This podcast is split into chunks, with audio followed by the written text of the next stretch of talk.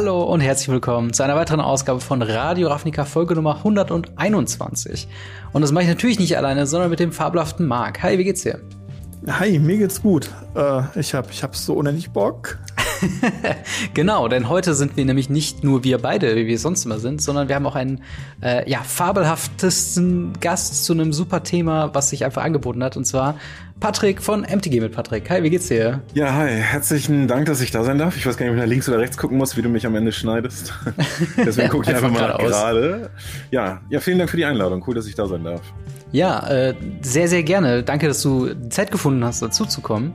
Äh, denn wir haben heute quasi einen großen Rundumschlag zum Thema, ja, MTG Finance, Spielwaren Finance, aber auch die aktuellsten News, was wir da äh, nämlich haben. Und zwar hat Card Market ein eigenes Grading Service äh, eröffnet. Und äh, da wirst du uns als Experte quasi ein bisschen Rede und Antwort stehen, ob das denn so sinnvoll ist oder nicht und wie du das Ganze so aktuell bewerten würdest.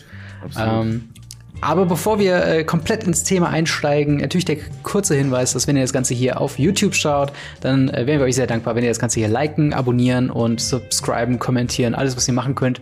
Einmal bitte äh, durchrattern. Natürlich dasselbe gilt auch für Spotify, Apple Podcasts. Glocke, Glocke ähm, Bitte? Die Glocke. Ach ja, die Glocke aktivieren. Ja, ich, ich hab, weiß, weiß immer noch nicht, was die Glocke macht. Aber gewiss Glocke auch machen. ähm, genau, dasselbe natürlich bei Spotify, Apple Podcasts. Da uns gerne auch eine Bewertung schreiben. Das äh, freut uns immer sehr, die zu lesen. Ähm, und wenn ihr dann äh, mit uns in Kontakt treten wollt, äh, dann kommt gerne auf den Gamery slash Radio Ravnica Discord. Dort äh, könnt ihr euch eure Fragen stellen, die wir dann im Ask Us Anything live im Podcast beantworten. Sonst haben wir noch Twitter und Instagram, alle Links dazu in der Videobeschreibung und natürlich auch äh, der Link zum Kanal vom äh, Patrick und eben auch dein Social Media werde ich auch noch alles mit reinpacken, also kein Problem. Zu guter guter Letzt, ähm, falls ihr den Podcast noch finanziell unterstützen wollt, könnt ihr es gerne tun über patreon.com slash gamery. Dort bekommt ihr die Podcast-Folge, sobald sie fertig ist, manchmal einen Tag, manchmal zwei Tage vorher, ähm, zur Verfügung gestellt als Video in voller Länge. Und außerdem landet ihr äh, in die äh, Endcard von jedem YouTube-Video und werdet am Ende natürlich nochmal namentlich genannt. Wenn das interessant für euch ist, dann schaut gerne mal vorbei. Genug der Vorreden an dieser Stelle. Fangen wir erstmal an ja, Patrick, du hast ja schon äh, eine kleine YouTube-Reise hinter dir, wenn man das mal so sagen darf. Ich habe mal geschaut, dein erstes Video war vom 8.8.2020. Ähm, wie war damals so dein Gefühl, als du zum ersten Mal den Upload-Button gedrückt hast? Ja, also auf jeden Fall bin ich ja erstmal jünger als ihr beide im YouTube-Business. Ähm, das stimmt. Und es ist auch nicht mein allererstes Projekt. Ich habe vorher was Kleines anderes versucht. Da war relativ schnell die Lust verloren. Da hat sich dann so sehr schnell nach Arbeit angefühlt. Und äh, ich dachte dann einfach, weil mich da Magic auch wieder angefixt hat, so letztes Jahr. Ich meine, gerade der, der Lockdown fing an, nee, war schon ein halbes Jahr da. Hm. Und ähm, ich weiß ganz genau, warum ich gestartet habe. Und das war, weil ich in einem Podcast gehört habe, nächstes Jahr soll die äh, nicht in eurem. Ah, dammit. ich dachte nee, schon. nächstes Jahr soll die Magic-Serie kommen, also war stand mhm. letzten Sommer. Und ich dachte mir, wie cool wäre es, wenn man in einem Jahr Magic the Gathering Deutschland, was auch immer, googeln würde und mich irgendwie findet. Und ähm, ja, deswegen habe ich angefangen, YouTube-Videos zu machen. Hast du auch eine Serie geschafft? Ja, stimmt. Und die Serie ist immer noch nicht da. Und ich bin schon da, ja. Ja, wahrscheinlich wirst du vor allen Dingen äh, wahrscheinlich schon vorher deutlich mehr erreicht haben, als die äh, Magic-Serie erreichen wird. Denn, äh, keine Ahnung, so richtig Hoffnung, dass die noch kommt, weiß ich nicht, weiß ich nicht. Ah, das krass ist jetzt ja. Ah, okay, das würde. Ich weiß. Hau raus, hau raus. Das neue Sequel Lair, Arcane. Ja. Ähm, Habe ich jetzt von ganz vielen Leuten gehört, wie überragend stark die Serie sein soll. Ist Und das Problem ist dass WotC es halt einfach nicht ansatzweise so gut schaffen wird. Machen wir uns nichts vor. Ja. Wer Arena kennt, der weiß, dass alles oder dieses, dieses komische Dungeons, nee, äh, Diablo-ähnliche Spiel, also die machen alles mhm. so halbgar oh, ja. und es wird einfach nicht gut. Ich weiß es jetzt schon leider. Mhm. Das war auch genau mein Gedanke, weil ich dachte mir so, wie geil ist das, dass du jetzt einfach auf Netflix quasi das, die App aufmachst oder wo auch immer dir die Webseite öffnest und du siehst einfach eine geile League of Legends Serie.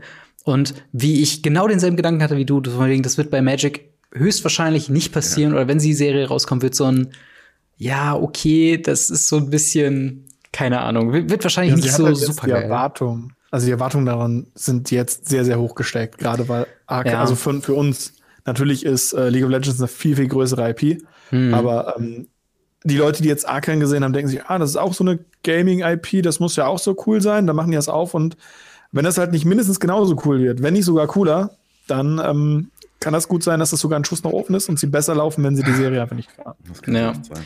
Ich, ich bin mal gespannt. Ich glaube, äh, kurz vorher oder, oder einigermaßen kurz vorher soll noch eine Dungeons and Dragons äh, Realverfilmung kommen. Und ich glaube, das gibt schon einen ganz guten Indikator, ähm, wie, wie dann so das Magic-Projekt läuft. Aber wir wollen natürlich nicht über Filme und Serien reden, sondern äh, weiter noch ein bisschen über dich, Patrick.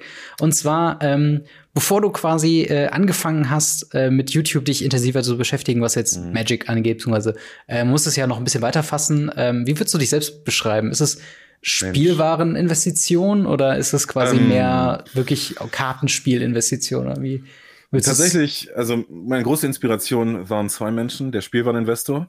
Mhm. Das ist auch übrigens der Podcast, den ich gehört habe. Ähm, super guter Mann, kommt hier auch aus der Nähe von mir, aus Lüneburg und ähm, ist halt voll auf das Thema Lego fixiert mhm. und macht dieses Investment schon seit Jahren und hat jetzt auch einen Laden, wo er, glaube ich, jeden Freitag äh, geöffnet hat. Also der Mann lebt das. Der war auch schon in einer im Handelsblatt, glaube ich, mit einem Artikel über Investieren ja. in alternative Sammelwaren, Spielwaren, was auch immer. Und mhm. dann noch René von Reselling mit Kopf. Das war der erste, mhm. der mich ähm, bewegt hat, das gewerblich zu machen tatsächlich. Also wirklich auch so wie alle gefühlt. Erstmal hast du Lego in deinem, also so ein E-Book. Das ist so lustig, wenn du einen Ebay-Shop siehst, da ist Lego drin, da sind Yu-Gi-Oh! oder Pokémon-Karten drin, dann noch Lidl-Sneaker und Amazon Echo oder sowas. Dann weißt du genau, die kommen aus der Reselling mit Kopfschiene und haben alle die gleichen Angebote wahrgenommen und wollen alle einen Ebay-Shop aufmachen. Und so hat es angefangen, dass ich dann echt dachte, das ist mega cool und ja, wie gesagt, so ein paar Monate später kam dann die Verbindung zu Magic, dass ich da immer noch das Herzblut hatte und das, deswegen wurde es dann Magic. Mittlerweile, äh, ich würde Sammelkarten sagen. Spielwaren äh, hm. distanziere ich mich eher von, aber es ist nicht nur rein Magic, darum Sammelkarten. Der Sammelkarteninvestor, ja. aber ich möchte mich nicht so nennen wie. genau. Und vor allen Dingen, das, das Ding ist, was ich auch mitbekommen habe, also ich meine, ich bin jetzt selbst natürlich kein, kein großer Sammler oder sowas, aber allein wenn man sich die Warhammer-Leute anguckt, also großer Vorteil von Sammelkarten ist einfach, dass es einfacher zu lagern ist. es ist ja. Du kannst halt ohne Probleme 2000 Karten irgendwie auflagern, versuch mal 2000, keine Ahnung, Lego-Packungen oder sowas irgendwo hinzustapeln. Das äh, ja. ist ein bisschen was anderes. Das ist echt so. Also ich habe ja mit Lego angefangen und es gibt jetzt mittlerweile so eine App, wo man sein Lego-Portfolio so tracken kann. Ich glaube, mein Lego-Kran sind so um die 7000 Euro wert. Ich habe 4.500 dafür bezahlt. Also schon okay innerhalb von einem Jahr oder eineinhalb Jahren. Aber das ist so viel Platz und dann kann man das einmal in Displays rechnen, was halt schon viel weniger einnimmt. Oder in mhm. Einzelkarten. Für Oder in Collector-Displays. Die sind ja noch kleiner. Das stimmt, ja, ja. Du kannst 7000 Euro in eine Karte stecken und dann ist es halt ja. genauso viel Platz weg. ja, so ein bisschen der, äh, der Briefmarkeneffekt, wo dann irgendwie äh, ich, ich habe irgendwo mal so einen Fakt gelesen, das ist glaube ich die teuerste Briefmarke ist glaube ich der ähm, der auch gleichzeitig der teuerste Platz Quadratzentimeter mäßig gerechnet, den du mhm. pro Quadratzentimeter quasi zahlst. Also verglichen mit Wohnraum und anderen Sachen, die du quasi auf Fläche rechnen kannst, ist halt wirklich so eine Briefmarke so ist der ist es wild auf jeden Fall. Ähm, aber ja, was, was würdest du denn sagen bei deiner, bei deiner YouTube-Content-Creator-Reise? Du machst es jetzt schon ein Jahr. Bist du da auf irgendwelche Hürden gestoßen, wo du irgendwie das Gefühl hattest, irgendwie du weißt jetzt nicht weiter, du weißt nicht, ob das Ganze Zukunft mm. hat und wie hast du es, wie hast du es überwunden? Weil das ist was, was äh, ich glaube, jeder, der versucht, mal ein Projekt ans Laufen zu kriegen, kennt, dass man irgendwann sich ja. so denkt, so, keine Ahnung, es geht irgendwie nicht weiter und wie kann man das versuchen zu überwinden? Also erstmal haben mich tatsächlich auch schon viele so bei Instagram mal angeschrieben und gesagt, hey, kannst du mal ein paar Tipps geben für YouTube? Weil scheinbar, auch wenn man das selber so nicht sieht, hat man schon was geschafft. Also ich mhm. habe jetzt so 1700 Abonnenten, das heißt für viele diese magische 1000 Abonnenten-Hürde habe ich im Juni geschafft. Mhm. Und das ist ja das, in Anführungszeichen, wo es Spaß macht, wo du dann deine paar Euro zumindest fürs Video verdienst. Mhm. Und ähm, großer Vorteil war, dass ich es am Anfang realistisch eingeschätzt habe. Ich, ich hatte mir ein Jahr als Ziel gesetzt ähm, und in diesem Jahr wollte ich 100 Videos machen und eben versuche 1000 Abonnenten zu kriegen. Habe dann effektiv ja zehn Monate gebraucht, also knapp geschlagen mhm. mein Ziel. Mhm. Und ich hatte natürlich Hürden. Also ganz am Anfang, es ist halt nicht sehr belohnt, wenn du Video um Video machst und du kriegst halt deine acht Views, zwölf Views, dann guckst du es noch zehnmal selber, hast aber noch trotzdem nur 20 Views. Und ähm, dann hatte ich am Anfang schon mit ein paar kleineren Magic Content Creators so kleine Kollaborationen. Der allererste war Tim Soart, ähm, hm. Das ist bis heute mein schlechtestes Video übrigens. Aber trotzdem auch Freund vom Channel. Also liebe genau. Grüße auch an Tim. Ja. Danach habe ich mich an Blackie gewandt, weil Blackie war immerhin, hatte schon über 200 Leute als äh, Abonnenten und so ging es auch dieses Jahr weiter. Ich habe dann zum Jahreswechsel, das war für mich so der große Punkt, gar nicht bewusst, dass ich mir das aufgeschrieben habe oder so, aber ich habe erkannt, dass ich kein Magic Arena Spieler bin. Ich transportiere mm. einfach eher Wissen und, und baue Vertrauen auf, als dass ich so einen Hype erzeuge oder ich bin auch nicht der beste Magic-Spieler. Ich spiele zwar, weil es mir Spaß macht, aber bin dabei mm. weitem nicht der Beste. Und äh, dann hatte ich nämlich auch so wieder so eine Kollaboration mit einem, das ist auch so ein Reselling-Channel, der hat da um die 2000 Abonnenten. Und ich dachte mir, damit das für seine Abonnenten interessanter ist, wir haben nämlich auf seinem Kanal darüber gesprochen, wie du auf dem Flohmarkt Schätze in, also Magic-Karten-Schätze entdeckst. Habe ich so ganz okay, allgemeine Sachen gesagt, ne? Irgendwie so. Das ist cool. Schwarzer Rand ist besser als weißer Rand, so auf dem Niveau. Und also wenn, wenn die noch kein Seltenheitssymbol haben. Und hm. deswegen dachte ich, okay, dann machst du so ein paar finanzrelevante Themen. Ähm, hm. Meine fünf Investments unter 50 Euro oder daran, so bewerte ich äh, Draft-Displays und das sind auch bis heute mit meine besten Videos. Und ab da ging es eigentlich erst so in diese Finanzrichtung. Vorher habe ich wirklich nur aufgemacht, News gemacht und äh, Arena gespielt. Ja. Ja, äh, das, das können wir, glaube ich, alle irgendwie nachvollziehen, dass man so am Anfang noch echt so eine Findungsphase hat. Ich weiß nicht, äh, Marc, wie war es bei dir? Kannst du dich da noch dran erinnern, als du mit MTG Blackset so angefangen hattest? Ähm, war für ich dich schon. denselben Kram immer noch, den ich vor acht Jahren gemacht habe. Ich mache dieselben Gameplays, ein bisschen aufgehübscht. Ich mache dieselben Booster, ein bisschen aufgehübscht. Ähm, die ganzen anderen Sachen, so dieses, dieses, dass ich jetzt tiefer mit anderen Content Creatern reden kann und mehr Informationen habe durch Local Game Stores oder ähm, die ganzen Sachen, die kommen jetzt halt erst dazu, so die ganzen Blackie Talks und so weiter. Aber alles andere, äh, du findest von mir Reviews von Boxen, von Sleeves, von vor acht Jahren, wenn du möchtest. Mhm. Und ähm, also da, da hat sich nichts geändert tatsächlich. Ob das jetzt gut oder schlecht ist, Muss man jetzt selber wissen. ja, das Ding ist tatsächlich, ich glaube, der wichtigste Punkt, und ich glaube, das kommt bei euren beiden Geschichten so raus, ist halt, dass man immer irgendwas macht. Weil das, glaube ich, das ist mhm. das, äh, was ich auch schon selbst äh, erlebt habe, dass man gerade, wenn man so kreativ irgendwas machen möchte und man weiß noch nicht ganz genau was, man zerdenkt das dann zu lange und macht dann eher gar nichts, als sich dann wirklich hinzusetzen und was zu machen. Und ich meine, Patrick, du hast eben genau. gesagt, am Anfang wolltest du quasi Arena so ein bisschen den Hype auch mitnehmen, äh, hast dann aber gemerkt, dass es halt für dich contentmäßig nicht äh, dass das ist, was du machen möchtest und das, was auch ankommt bei den Leuten. Und äh, ja, ich sag mal, durch, durch ähnliche äh, Hürden oder über ähnliche Hürden bin ich halt auch schon irgendwie gesprungen, wo ich gedacht habe, so, okay, alle Leute spielen irgendwie Arena, da muss man ja auch irgendwie Arena thematisieren, aber vielleicht ist dann genau der Punkt, wenn man sich was anderes sucht, dann findet man irgendwie so seinen Kniff. Und äh, also zumindest soweit ich weiß, was jetzt mehr oder weniger speziell MTG-thematisch ist. Klar, du machst auch mhm. Flash and Blood und Pokémon und Yu-Gi-Oh! und so.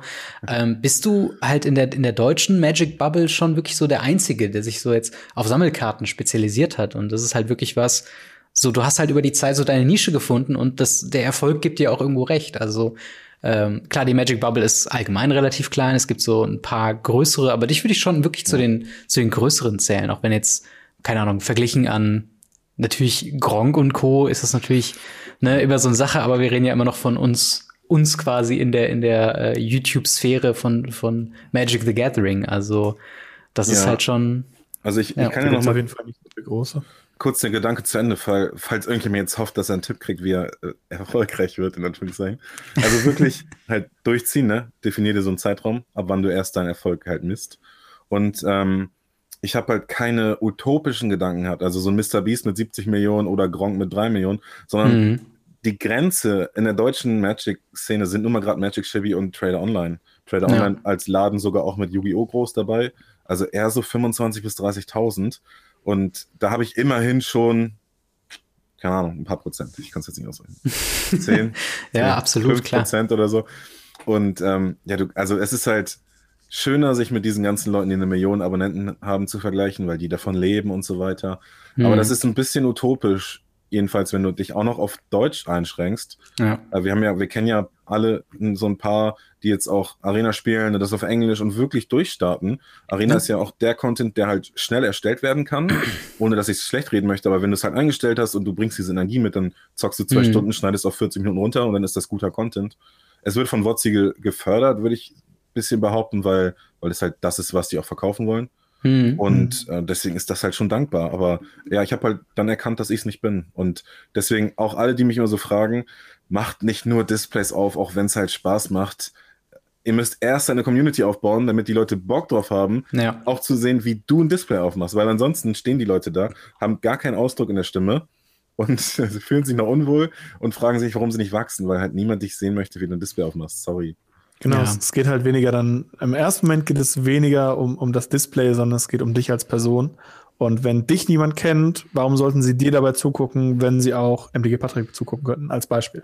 Ja, genauso halt wie, wie mit Gameplay, was du halt eben meintest, das halt dann, also ich habe mal irgendwann den Vergleich gehört, quasi ein Gameplay zu machen, beziehungsweise ein Let's Play, ist halt so ein bisschen wie eine Stand-Up-Comedy-Show zu machen. Ja. So von wegen, eigentlich möchtest mhm. du mit deiner Stimme alleine Leute dazu zu bringen, zu lachen, irgendwas zu empfinden, eine Story zu erzählen, die, ne, und natürlich hast du halt als Anreizgeber hast du das Gameplay oder halt Magic Arena, aber das ist halt wirklich ein Talent, das muss man entwickeln oder halt Absolut. natürlich mitbringen. Und das kann halt wirklich nicht jeder. Ich habe es auch probiert, erfolglos einen Let's Play-Kanal zu machen vor Jahren. Ja, wenn, ich, wenn ich mir ähm, überlege, mein erstes Let's Play habe ich hochgeladen, da war ich, ich glaube, von neun oder vor, nee, vor, vor, vor zehn oder elf Jahren.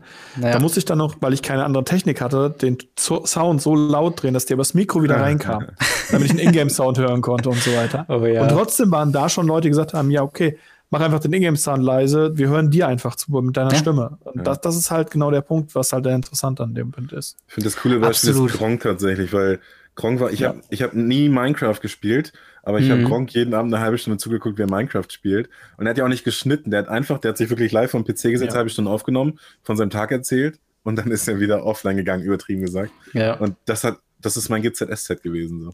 Ja. ja, absolut, absolut. Bei mir sind es halt wirklich Game Grumps und halt mehr so die amerikanischen äh, Leute, aber es ist der absolut selbe, selbe Punkt. Wenn ich halt irgendwie, keine Ahnung, irgendwas, wenn ich nicht schlafen kann und ich brauche irgendwie eine Einschlafhilfe, dann lass mir quasi die Geschichte von denen einfach erzählen, dass das Gameplay da nebenbei laufen. Und das sind halt so, die, das sind so die eigentlichen Appeals von diesen Gameplay-Videos und warum die Leute das gucken. Und das ist halt nicht so eindeutig, wie man vielleicht glaubt, von wegen, ich filme mich einfach beim Spielen und das wird schon. Genau. Ähm, aber ja, wie gesagt, bleibt am Ball, entwickelt eure Nische und äh, ja, ich würde mal sagen, an der Stelle genug YouTube-Tipps. Wir steigen mal so ein bisschen in das äh, ja eigentliche Thema ein. Und zwar MTG äh, Finance, beziehungsweise auch Spielwaren-Finance ist immer so ein bisschen was, wenn wir hier im Podcast drüber reden, ähm, bin gerade auch, glaube ich, ich so eine sehr kritische Stimme, die dem Ganzen gegenüber ansteht. Weil ich, für mich, ich bin halt primär Magic the Gathering Spieler. Also ich möchte wirklich, dass die Sachen, äh, für mich ist das Spielmaterial, das ist nichts, wo ich, äh, weiß nicht, meine, meine, meine Rente mit vorsorgen möchte oder sonst was. Das soll quasi einfach nur da sein und ich mhm. soll damit spielen können. Klar, du bist jetzt quasi Sammler, Finance-Mensch, du, du siehst das natürlich ein bisschen was anderes. Mhm. Aber von deiner Perspektive aus, quasi auf das Spiel gesehen, würdest du sagen, dass MTG Finance, wir bleiben mal jetzt einfach bei Magic als, als Beispiel, ja. glaubst du, dass es dem Spiel als Hobby schadet oder quasi noch eine weitere Ebene gibt, die das dann interessanter und tiefer gestaltet? Ich glaube, gerade im Casual-Bereich, und das ist ja der größte Magic-Bereich, ähm, ist es genau das Gegenteil. Also es, es befördert den Casual-Bereich auf nächstes Level, weil gerade durch ich nenne sie jetzt mal Investoren, weil mhm. ich auch hauptsächlich Sealed-Produkte kaufe. Ich weiß, Marc zum Beispiel, der kauft auch mal, der spekuliert auch mal auf Einzelkarten, das ist ein anderes Thema. Mhm. Ich kaufe mir jetzt zum Beispiel, habe ich jetzt heute vier Cases Jumpstart bekommen mhm. und die bleiben hier zwei bis fünf Jahre liegen und in fünf Jahren würdest du ohne Menschen wie mich keinen Jumpstart mehr kaufen können.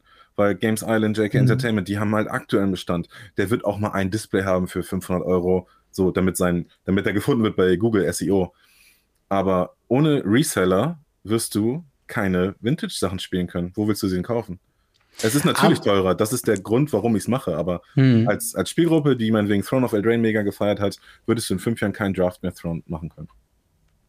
Aber also jetzt würde ich mal, also ich, ich überspiele jetzt mal ein bisschen so dieser, dieser, äh, sag ich mal, Spielen über alles Mensch, überspiele ich jetzt mal ein bisschen und sage, ja gut, aber du du machst das ja quasi, du nimmst ja künstlich Produkte aus dem Jetzt weg, um sie für später nochmal verkaufen zu können. Also eigentlich präservierst du ja nichts, sondern du nimmst was weg, um es dann später teurer zu verkaufen.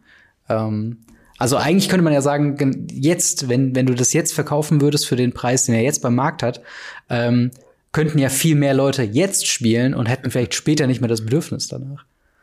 Da muss man natürlich schauen, welche Produkte du meinst. Ne? Also mhm. jetzt zum Beispiel Jumpstart ist ja ein richtig gutes Beispiel, weil das war, es kam letztes Jahr im August, meine ich, oder September. Es hat schon immer um die 80 Euro gekostet, ähm, war aber sehr schnell sogar bei 140 und du konntest wirklich den Preis, wenn der Kartenmarket Preis ein bisschen besser wäre, hättest du ihn da auch nachverfolgen können. Der ging mhm. von 140 auf 110 runter, dann kam der nächste Restock, dann waren wir um die 95, jetzt ist er bei 81 bis 83. Ich glaube, es ist nämlich die letzte Wave vor Jumpstart 2022 oder Jumpstart 2 gekommen. Mhm. Und ähm, ja, zwischenzeitlich haben Leute damit schnell viel Geld verdient, aber das ist dann auch eigentlich kein Investment, sondern es ist letztlich Spekulation. Scalping, das was bei Pokémon letztes Jahr ganz groß in, in, mhm. äh, in der Debatte stand, zur Debatte stand. Mhm. Ähm, ich bleibe dabei, wenn du es präservierst, prä präservierst? Prä ja, also halt aufbewahrst. Ja, genau. Ähm, die Leute würden es halt, also irgendjemand muss es ja aufbewahren. Ob du es denen jetzt für 80 Euro zur Verfügung stellst oder in drei Jahren für 120. Ähm, ich lasse mir halt meine Lagerhaltung bezahlen. Hm. Also ich, ich biete dir eine Dienstleistung an letztlich. Ja. Marc, wie siehst du das?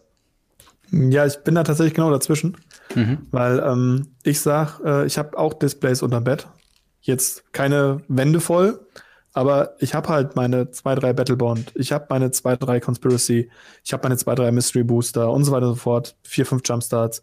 Die habe ich unter dem Bett liegen. Ähm, die liegen tatsächlich aktiv. Das sage ich nicht nur so, ah, habe ich mal ins Bett. Nein, die liegen aktiv unter meinem Bett. und irgendwann nehme ich diese Dinger dann raus und spiele die dann mit Freunden. Ja. Und ob ich die jetzt mit meinen Freunden spiele, oder ob ich irgendwann mal äh, in fünf, sechs Jahren die Handynummer von Patrick wähle und sage, ey Patrick, ich würde ganz gerne mit meinen Freunden das und das spielen. Kannst du uns da was bieten? Und er dann sagt, ja, kann ich. Ähm, macht für mich jetzt nicht viel Unterschied. Außer, dass ich halt dann ein bisschen mehr bezahlen muss. Mhm. Wenn ich jetzt hingehe und sage, okay, äh, Leute, die das aufbewahren, sind böse, dann muss ich leider auch jedem sagen, jeder, der Karten selber aufbewahrt, ist genauso böse. Weil jede Karte, die du im Ordner liegen hast, könnte jemand anders spielen. Mhm. Und wenn, wenn du das wirklich so durchziehst, dann kommst du auf eine sehr absurde äh, Denkweise und auf eine sehr absurde ähm, Substanz, die halt überhaupt nicht funktionell ist für das Kartenspiel. Ja. Deswegen finde ich es wichtig, dass es äh, beides gibt.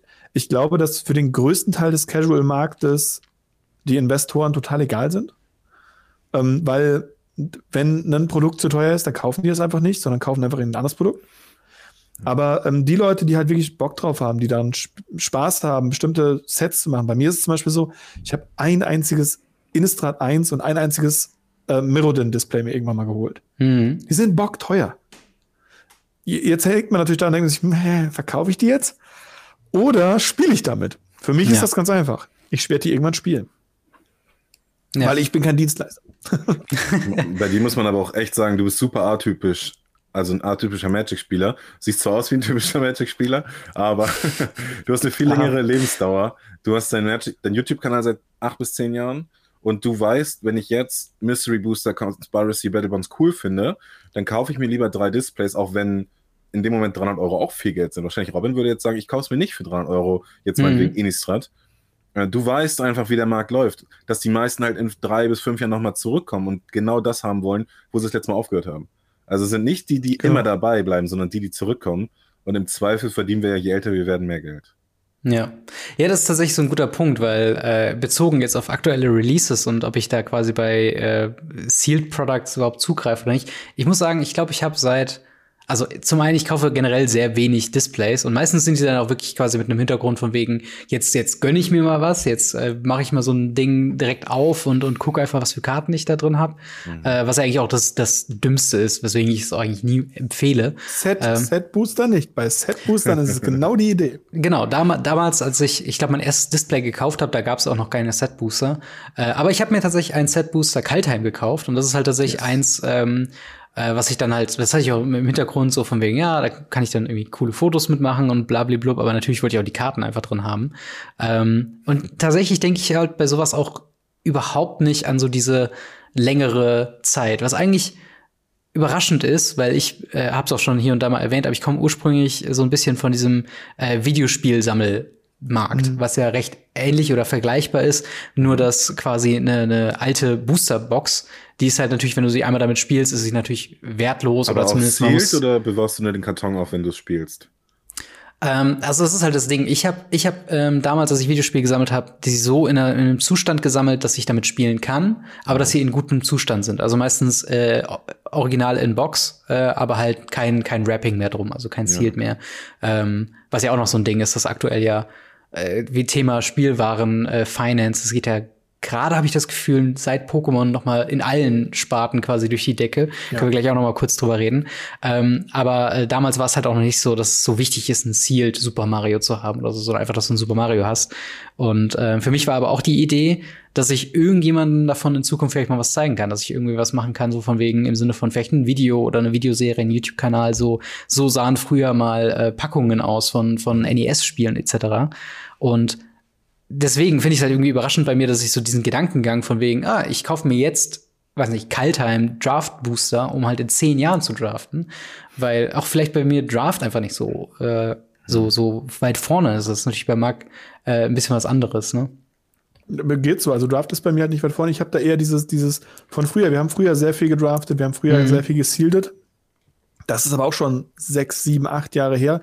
Also wenn es nicht, nicht gerade so Pre-Release ist oder so ein Chaos-Draft, den ich mitspiele, weil ich die Zahl gerade bei uns im Laden mache mhm. und deshalb da auch ein bisschen Rabatt kriege dafür, dass ich mitspiele, ähm, dann würde ich sowas halt auch erstmal nicht mitspielen, weil für mich ist so ein Draft, du hast acht gute Freunde, mhm. die musst, also sieben gute Freunde, ähm, die kriegst du aktuell eh nicht zusammen. Und dann hast du einen schönen Abend zusammen. Und, und das ist halt nichts, wo du halt dich hinsetzen sagst, hey, wir sind hier mit sechs random Leuten und einem coolen Dude und ich und wir draften jetzt mein Display kaputt. Hm, ja. Das ist dann auch wieder der Punkt. Und dafür ist es dann wieder zu schade. Und ähm, ich glaube, der Unterschied ist wirklich, dass du halt bei einem, bei einem Videospiel, also ich hatte damals die ganzen äh, Pokémon, zum hm. Beispiel die alten, ähm, kannst du in den Gameboy schmeißen, kannst damit spielen. Und du weißt aber, wenn du die irgendwie liegen lässt und Twitter irgendwie behältst mit Fuck und so weiter, dann werden andere Leute die auch suchen. Wenn ich einen Booster wieder zumache, kriege ich Ärger dafür. ja, absolut. Ähm, aber tatsächlich, äh, ne, ich meine, wenn ich jetzt so danach frage, aber das ist natürlich ein bisschen offensichtlich, wenn wir über Finance reden, aber gibt es für dich neben, sag ich jetzt mal, natürlich Geld verdienen, weil das steckt halt bei dem Finance natürlich schon im Titel mit drin, was ist für dich der erweiterte Reiz? Weil wenn man sagt, okay, Geld verdienen allein, das kann man auch mit einfacheren Wegen wahrscheinlich irgendwie schneller kreieren. Mhm. Was macht für dich gerade der Reiz ähm, bei, bei äh, MTG Finance so aus? Also das Thema Investieren ist schon seit längerem in mir drin, ne? Und dazu mhm. muss man vielleicht auch mal wissen, wenn ich mir was kaufe, wie, ich habe es euch vorhin schon gesagt, zum Beispiel dieses T-Shirt, ne? Da steht MTG mit Patrick drauf. Und ich trage das nur, weil ich mir für weil ich bei dem Amazon-Programm angemeldet bin, dass du da gewerblich T-Shirts erstellen kannst und die dann verkaufen kannst. Und deswegen habe ich mir so günstig wie möglich einfach drei T-Shirts selber gemacht mhm. und dachte mir, kannst du auch den Namen rausschreiben, weil ich mir bei sowas wirklich, ich denke eine Woche drüber nach, mir ein T-Shirt zu kaufen. Aber ich mhm. denke nicht eine Sekunde drüber nach, mir für 2000 Euro Jumpstart zu kaufen, weil es ein Investment in mein Business ist. Und mhm. das zu verbinden ist mega cool. Ich hatte früher, 2015, als Cans of Tag hier rauskam, habe ich mir zwei oder drei Cans of Take Displays gekauft, weil ich wusste, man, da sind Fettständer drin, äh, das muss doch gut werden. Und danach hat sich herausgestellt, ja, es wurde halt mega viel aufgemacht wegen der Fettständer.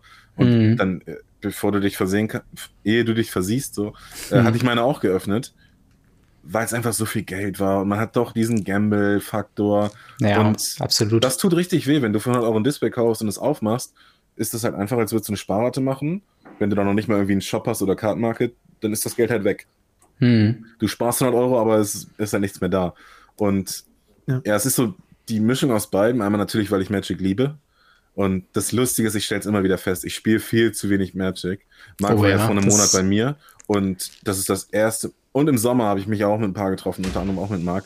Das war das erste Mal seit fünf oder sechs Jahren, dass ich Magic gespielt habe, weil mein Bruder hasst es. Den habe ich früher zu oft dazu gezwungen. ähm, der macht aber nice. übrigens auch gerne Booster auf. Ähm, ja. Und ich bin kein Commander-Spieler. Dafür hatte ich nie die Runde. Also ich kann mir vorstellen, dass wenn ich mhm. irgendwie jetzt so drei Freunde habe, mit denen ich anstatt ein Brettspielabend halt eine Commander-Runde mache, dass es vielleicht cool werden würde. Aber ich werde wirklich glücklich, wenn ich so eine Karte in der Hand halte oder wenn ich einen Booster aufmache. Das ist für mich Magic. Also ich baue mir auch Decks und die werde ich wahrscheinlich nie spielen, aber ich habe die halt. Und ähm, ja. ja, das ist halt die Mischung. Und klar, das Geldverdienen steht im Fokus. Und ich bin mir auch sicher, dass es geht. Es geht auch wirklich ganz gut, wenn man weiß, was sein Geschäftsmodell ist. Also ich mhm. brauche nicht mit Games Island konkurrieren oder auch schon gar nicht mit Müller, die auch Pokémon verkaufen, hm. sondern ich weiß dann einfach, ich muss das Ding zwei Jahre länger liegen lassen und dann hm. wird es interessant für mich. Und ja. das ist gar nicht so schlecht, wie man denkt, auch wenn ganz viele, da werden jetzt auch Kommentare kommen, halt immer sagen, das ist ähm, Quatsch und man kann damit mittlerweile kein Geld mehr verdienen, weil genau die, die es nämlich jetzt sagen, die kaufen nichts und kaufen in fünf Jahren bei dir. Ja. ja. Verstehe, verstehe. Ähm, ja, jetzt haben wir natürlich gerade ähm, so, so ein, also du hast eben schon erwähnt, äh, den, den, den Pokémon-Hype von vor einem, anderthalb Jahren mittlerweile. Mhm. Ähm, zum einen erstmal deine Beobachtung, weil ich es nicht mal weiter verfolgt habe. Ist der mittlerweile vollendet oder ist Pokémon immer noch ein Hype-Thema? Also es ist auf jeden Fall aufs nächste Level gekommen. Mhm. Also ich glaube, das ist das letzte Mal 2016, als Pokémon Go kam, ging es hoch, dann ging es wieder ne, runter, aber slightly mhm. less runter, als es hochging. Äh, das war jetzt letztes Jahr definitiv so, dass es halt über 2016er Niveau gegangen mhm. ist, die ganzen Streamer ja Vintage-Karten gekauft haben. Und natürlich wirklich auch den Vintage-Markt gelichtet haben. Also die Preise sind zwar wieder runtergegangen von, von Rocket und Base Set und so, aber die mhm. werden nie wieder so weit runtergehen wie vor eineinhalb Jahren. Weil es einfach. Gute alte Price Memory. Es wird auch echt viel aufgemacht, muss man dazu sagen. Ja. Und ähm, man sieht aber richtig gut am Celebration Set, finde ich, dass der Hype zum Ende geht. Weil ja. das Celebration Set wurde so krass antizipiert. Haben, ich kenne wirklich viele Menschen, die für mehrere, fünf, also mehrere 10.000 Euro ähm, das Set gekauft haben, obwohl die wirklich so eine Größe haben wie ich als Reseller. Hm. Also noch frisch im Geschäft.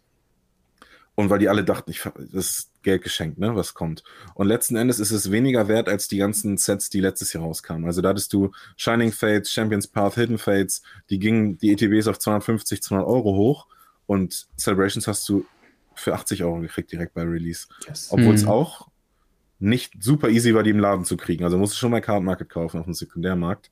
Hm. Also das war ein ganz klares Zeichen für mich. Selbst Celebrations war kein Selbstläufer. Da gab es den Vintage Glurak und was weiß ich hier, ne? Goldstar Nachtana ja, und so. Ja. Es hat aber einen, einen krassen Effekt auf eine andere äh, Industrie und über die sprechen wir ja gleich, weil das hat die gesamte Industrie auf den Kopf gestellt, dieser Pokémon-Hype letztes Jahr.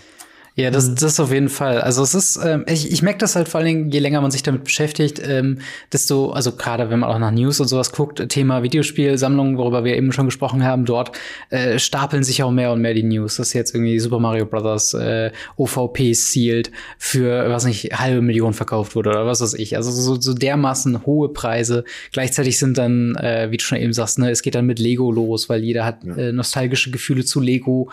Ähm, und dann will man vielleicht noch mal das alte äh, also ich glaube, der Millennium Falcon und so weiter ist ja auch mit einer dieser, dieser golden, goldenen Krale, die man da irgendwie sammeln kann und so.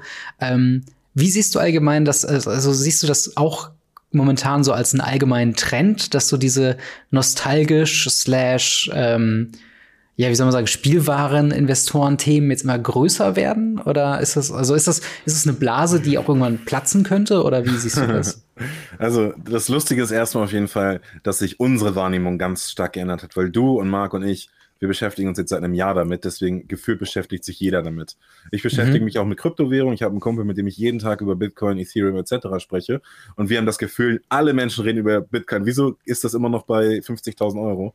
Mhm. und haben da ohne Ende FOMO. Und das ist das Gleiche. Natürlich sind diese YouTube-Kanäle zum Beispiel, wie ich ja auch, aber auch wie im Lego-Bereich. Früher gab es ja nur den Held der Steine, jetzt gibt es eben auch ein paar kleinere, die, die, den Fokus auf Verkaufen legen. Und unter jedem dritten Video siehst du die gleichen Kommentare. Jeder kauft das ja jetzt. Geht das jetzt auch noch? Oder war es halt nur, nur ähm, vor fünf Jahren möglich? Und jeder sind halt eben die tausend Leute, die es zugucken. Aber gerade Lego ist ja zum Beispiel eine riesengroße Nische. Magic ist natürlich noch kleiner.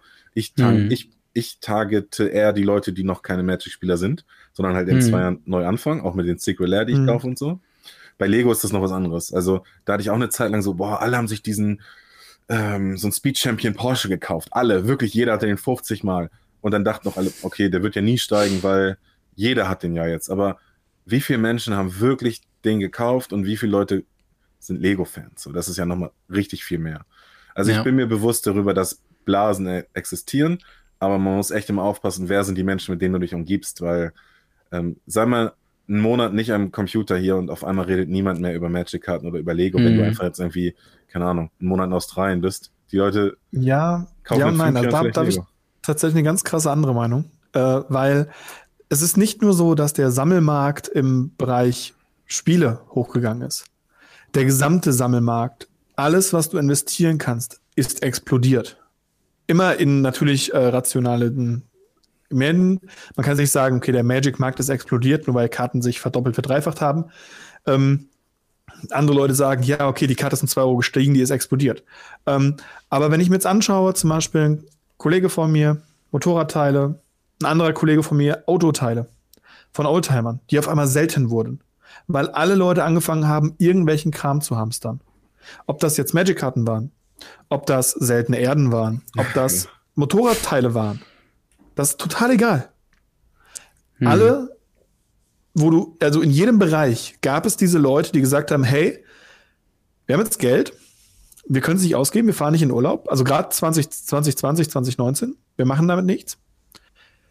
Was machen wir denn damit? Ja, hm, auf der Bank liegen lassen ist Kacke, wissen wir alle. Also schmeißen wir es in irgendwas rein, was äh, wir wissen, was irgendwie funktioniert. Und das ist dann egal, ob das dann Magic ist, ob das Lego ist, ob das Autoteile sind. Ähm, jede, jede Branche hatte diese, diesen, diesen Uptick. Hm. Und da muss ich halt sagen, ähm, wenn alle das gleichzeitig machen, dann ist es entweder eine Bubble, die halt komplett überall gleichzeitig sich aufbläht, woran ich nicht glaube. Oder es ist halt wirklich ein Punkt, dass man sagt, okay, da beginnt aktuell eine neue, eine neue Richtung für gewisse Sachen. Weil Autoteile sammeln, ja, jeder von uns kennt den Schrotthändler um der Ecke. Aber so diese wirklichen neuwertigen Teile zu sammeln und die sich irgendwie in, in eine Vitrine, in die Garage zu stellen, worüber es Videos gibt. Wo ich mir denke, also das hätte es vor drei Jahren nicht gegeben. Ja, also ich glaube tatsächlich, dass halt äh, gerade gerade die Pandemiezeit, also wie du schon eben gesagt hast, ähm, da haben halt sehr viele Leute sich dann wieder mit so, äh, sag ich mal, Heimhobbys beschäftigt. Also äh, nicht umsonst ist ja auch so Sachen wie halt Van-Geschichten und so weiter auf einmal durch die Decke gegangen, wo mhm, sich alle über dieses Social-Media-Gewinnspiel über unterhalten haben. Äh, und auch da haben wir auch einen Hype halt erlebt, halt eben genau in dieser Zeit fällt halt Pokémon fällt halt Magic, diese ganze ja. Geschichte. Es ist ähm, kein Zufall, dass die Leute drin waren und wir ja. wieder im Jahr 2000 leben. Absolut ist das kein Zufall. Absolut, also, absolut. Pokémon-Hype. Ja, und das ist halt, das ist tatsächlich ein interessantes Thema, das jetzt zu beobachten, wie es jetzt in den nächsten, ich sag mal, also mal noch sind wir in der Pandemie, aber wenn es halt jetzt in, sagen wir mal, fünf Jahren, ob es halt immer noch ähnlich aussieht oder ob es da sich vielleicht ein bisschen entspannt hat.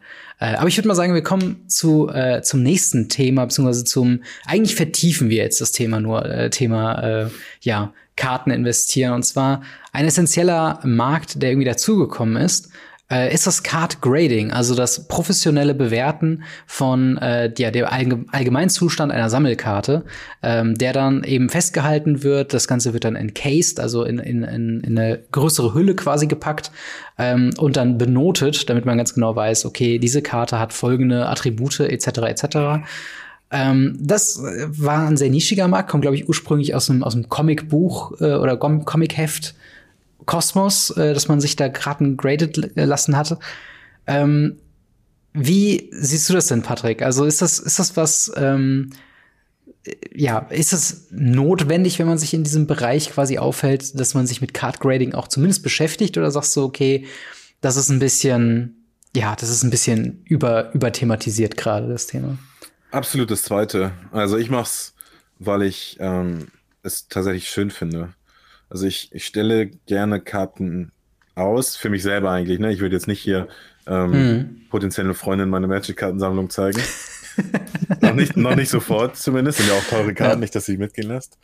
Nein, es ist, bei mir ist es ähm, daraus entstanden, dass ich Karten habe, die ich wirklich liebe seit Jahren. Das ist zum Beispiel der Elfish Champion aus der siebten Edition. Das ist der Flametongue Kavu auch in voll, dann habe ich den Niederschatten aus FBB, solche Karten, die mhm. mir einfach mhm. was bedeuten. Noch aus Ice Edge ist eine Kamen, aber das war meine allererste Karte, die mir mein Nachbar geschenkt hat, so. Und ähm, das sind Karten für mich, die ich graden lasse in Deutschland, weil mir ist bewusst, dass die vermutlich nie, jedenfalls relativ lange, dadurch keine Wertsteigerung erfahren werden. Es kommt da durchaus, ich weiß nicht, ob äh, Comics das erste waren oder wirklich Sportkarten in den USA. Das kann sein, ja. Sportkarten, ja, ja. PSA ist ja auch Professional Sportcard Authentification. Genau. Und äh, wir, ja, die, die Baseballkarten und so, die sind ja schon in den 50ern, 60ern gesammelt worden. Ja. Und ähm, da ist es halt wirklich ja dieses Konservieren von guten Zuständen. Deswegen habe ich auch dann voll zuerst eingeschickt, weil ich dachte, sie werden wenigstens nicht schlechter dadurch. und ähm, ja, irgendwo auch der Aspekt, dass du halt weißt, das ist eine echte Karte.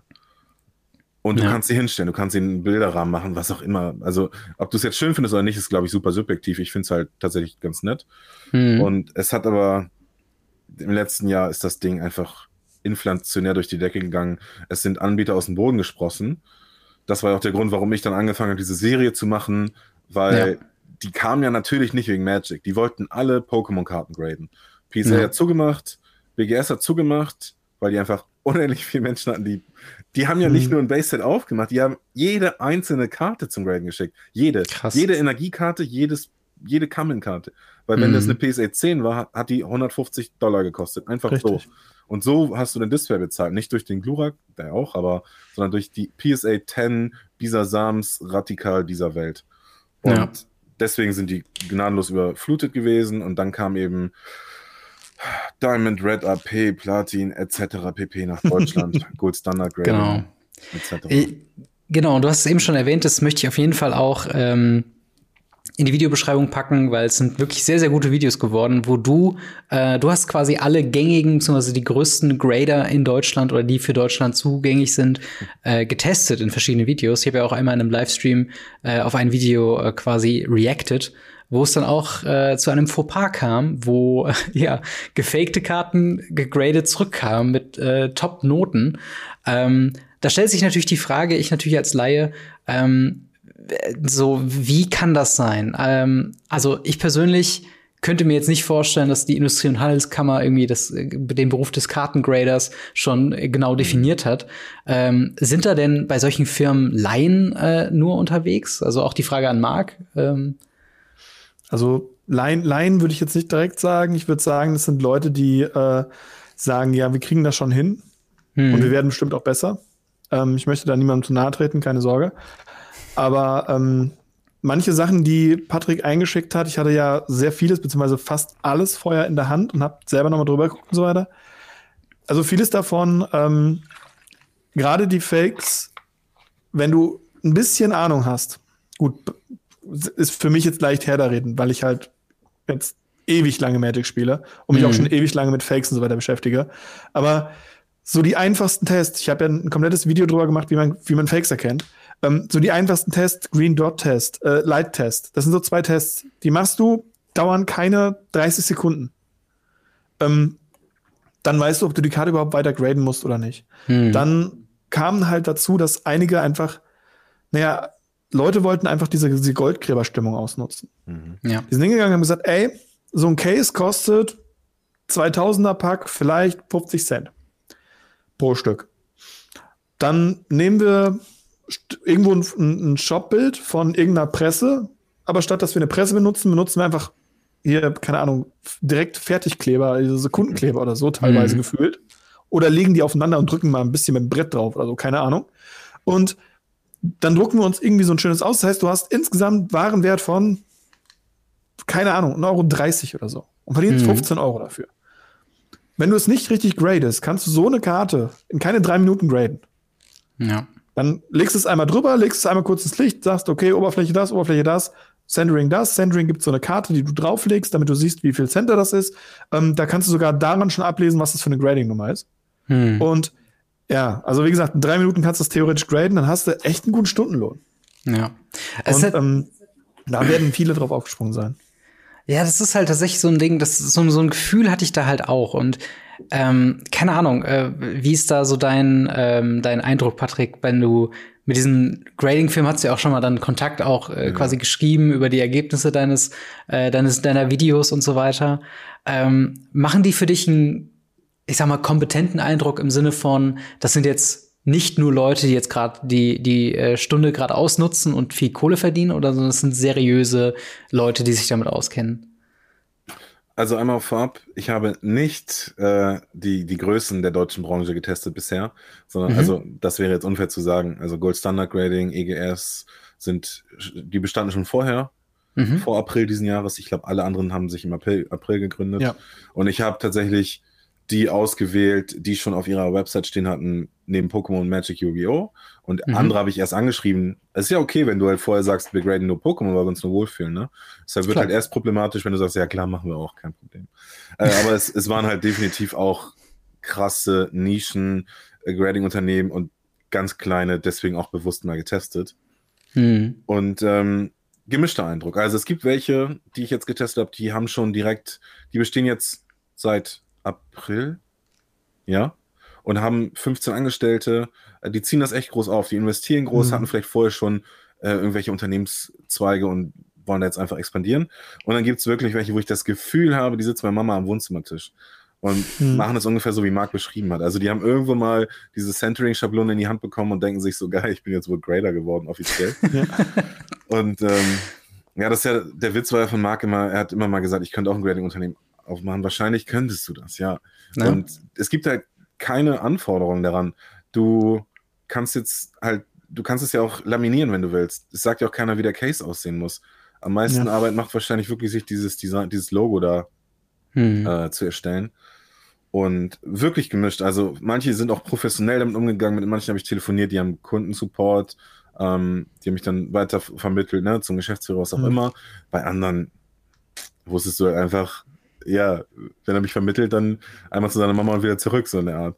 Das ist jetzt ein bisschen überspitzt gesagt, ein bisschen überspitzt gesagt, aber ja, genau, andere haben gar nicht reagiert. Also es ist schon, es entsteht aus einer Amateurhaftigkeit. Ich vermute, das sind die, die, äh, wie Marc sagte, die Goldgräberstimmung mitgenommen haben. Das sind auch die, die jetzt vielleicht ähm, so ein Testzentrum für Corona-Tests gemacht hätten, äh, da aber den Sprung verpasst ja, das haben. Das war ja auch eine Goldgrube für viele. Absolut, Und absolut. Die haben auch Vielleicht keine Ahnung machen sie davon. beides gleichzeitig. Ja, genau. Es ist halt einfach mit der einen Hand so das, das Stäbchen in die Nase steckt, mit der anderen drückst du gerade noch das Case platt so. Kleber zu, genau. genau. Ja. ja. schön. Also ja, das ist, ist auf jeden Fall interessante Eindrücke. Ähm, jetzt von euch beiden, so sag ich mal, die professionelle Einschätzung. Was würdet ihr bevorzugen? Eine gegradete Karte mit schlechter Note für die Sammlung oder eine nicht gegradete Karte, aber dafür in einem sehr guten Zustand? Äh, Marc, fang mal an. Ich nehme die Karte in guten Zustand, weil dann kann ich die auch graden checken. Ähm, Nein, äh, wenn man jetzt mal davon ausgeht, dass ich diese Karte dann unterschreiben müsste, dass ich es niemals graden würde, würde ich trotzdem lieber die nehmen, weil ich bin Spieler. Ich bin mhm. jemand, ähm, ich spiele die Karten, ich äh, mische 500, 600, 1000 Euro Karten, kein Problem. Mhm. ähm, das könnt ihr beide bestätigen, dass ich das dann auch mit den Decks dann einfach brr, brr, durchziehe mit den, mit den Karten. Das sind für mich Spielobjekte, mhm. ähm, die einen gewissen Wert für manche Leute haben. Ähm, ich sehe da keine Dollarscheine, die ich mische, sondern ich sehe die Magic-Karten. Und dementsprechend nehme ich dann einfach die Magic-Karte, die nicht in einem Case ist. Du könntest das Beispiel auch genau umdrehen und ich würde dann die schlechtere Karte nehmen, einfach weil die nicht in einem Case ist. Hm. Stimmt, dieses, dieses Encasing, das bedeutet doch gleichzeitig irgendwo, dass, de, dass dem Markt eine Karte genommen wird. Weil man kann es nicht mehr so einfach öffnen, oder? Also aus Deutschland schon. Mit, ähm, grundsätzlich. Mit Arbeitsgerät. ja. Einfach aufreißen. Aber grundsätzlich, äh, also gerade die, die PSA-Sachen sollen schon relativ stabil sein zum, zum Aufmachen, die Backets auch. Wie gesagt, also du kriegst alles wieder auf, ja. Ja. Okay. Aber das ist jetzt natürlich nicht Sinn der Sache, dass du quasi eine, eine 10 von 10 degraden lässt, ähm, die dann aufmachst, um sie in dein Deck zu tun. ne, nee, nee, genau, aber, da, ja. darum geht's ja halt, dass ich halt immer die Karte nehmen würde, die nicht im Case ist, weil ich halt ein Spieler bin. Ich habe zwar ja. auch ein paar Karten gegradet, ähm, auch ein bisschen durch diese Aktion, die von den Videos von Patrick, ähm, mhm. aber grundsätzlich äh, bin ich Spieler und ich möchte meine Karten, wenn ich sie einsperre, dann in weiches Plastik, damit ich sie mischen kann. Ja. Patrick, wie ist da deine äh Haltung. Ähm, wie, wie würdest du auch für dein Unternehmen, würdest du lieber die gegradete Karte nehmen, in einem, vielleicht mit einer schlechteren Note oder mit einer durchschnittlicheren Note oder halt die ungegradete Karte, die du dann nachher nicht natürlich graden lassen kannst in einem äh, Top-Zustand? Also zum, zum Resellen tatsächlich würde ich auch sagen Raw-Karten. Also eine mhm. ne gute, aber ich spreche jetzt auch von Karten, sagen wir mindestens vierstellig, ja? Weil da ja. wird irgendwo, irgendwo kommt auch das Problem des Vertrauens hier ins Spiel, wo dann auch Leute schon sagen würden, auch innerhalb Deutschlands, ich komme sie abholen oder so und ich mache selber den Green Dot Test etc. Mhm. Das ist natürlich etwas, was der Grading abnehmen kann, dass du eine Karte in den USA kaufen kannst und dieses PSA, sagen wir jetzt mal 8, was schon kein Premium mehr ist, ne? Alles unter 9 kannst du auch lassen. Mhm, Aber ja. du weißt, wenn du PSA vertraust, dass diese Karte zumindest echt ist. Sie hat den offiziellen Zustand exzellent bis Niemand. Und ähm, da braucht, braucht ihr euch braucht ihr nicht diskutieren. Dass du, mhm. ich, ich sehe aber eher gut und du sagst, ich sehe es eher Niemand, sondern es ist halt eine 8. Und das ist der große Vorteil. Ähm, und bei Vintage-Karten für mich selber würde ich eher tatsächlich gegradete kaufen. Genau aus dem Grund, weil das Vertrauen nimmt immer mehr ab, muss man ja. leider so sagen. Aber dann muss da auch, dann können da nur drei Buchstaben draufstehen, zwar PSA oder BGS. Und ja. ähm, wenn ich, ich habe zum Beispiel jetzt einen Bekannten, der hat sich einen Engine gekauft. Ich glaube eine 9 oder 9,5. Krass. Auch ordentlich Geld dafür bezahlt. Mhm. Ähm, wäre wär natürlich ungegradet günstiger gewesen. Aber da ist es schon wieder super selten, dass du ähm, bei den neuen ist schon gut, ne? Und du kannst jetzt nicht nur mit den neuen Pokémon-Karten vergleichen, die alle aus dem Booster kommen, da geht es nur um 9 oder 10, sondern eine Karte von 1994 zu bekommen, die ungegradet besser ist als eine 9, das ist halt schon wirklich, dann musst du den Jackpot geknackt haben, dass irgendjemand mhm. das damals gesleeved hat in, in Ordner und nie wieder rausgeholt hat. Und das ist ja, ja. ein typisches Verhalten für alte Magic-Karten. Deswegen, aber da müssen wir, glaube ich, ganz stark drauf eingehen, dass halt wirklich dieses, wenn wir von, von, von Gradings reden, wenn du da eine, eine 6,5 draufstehen hast oder eine 7, mhm. dann kriegst du mehr Geld dafür, wenn du das Case wieder aufmachst. Das muss man einfach sagen. Ja. Weil da kannst du es immer noch als eine 8 oder eine 9,5 als Excellent Plus oder Near Mint äh, versuchen zu verticken. Ja. Wenn da aber eine 6 oder eine 7 steht, dann ist das halt, das ist, glaube ich, kein Excellent mehr. Und äh, dementsprechend, äh, das ist halt Müll, doof jetzt gesagt, für Leute, die damit gegradeten Karten handeln und haben wollen. Es gibt die Ausnahme. Es gibt die Leute, die versuchen, haufenweise Einserkarten zu bekommen. Ja. Die gibt es. Davon habe ich eine Person kennengelernt. Ist auch lustig. Müssen wir nicht drüber reden. Die dürfen aber, ähm, nicht mehr grundsätzlich gemacht worden sein, sondern es müssen natürliche Einser sein, ne? Genau, es müssen natürliche Einser sein. Die dürfen nicht irgendwie zerstört werden. Also es müssen natürliche Einser sein. Mhm. Und aber ansonsten, wenn es nicht 9, 9,5 oder 10 ist, 8,5 vielleicht noch, wenn du ein bisschen was runtergehst. Aber alles darunter ist halt schon keine gegradete Karte mehr wert. Und das ist halt auch so ein bisschen das Problem, weil früher war das halt so, so 7 war so, so, hm, aber 7,5 bis 8, 8 fingen dann die guten Karten an. Auch mhm. das hat sich nach oben verschoben. Ja. Also als ich damals mich das erste Mal mit Grading auseinandergesetzt habe, waren dann wirklich so, 8 war halt so Near Mint, das war halt so normale gespielte Karte, aber halt zweimal im Draft gespielt und dann war die in, im Achterbereich. Hm. Ähm, und alles darüber war wirklich, wirklich, wirklich peak fein. Das ist halt gar nicht mehr so tatsächlich.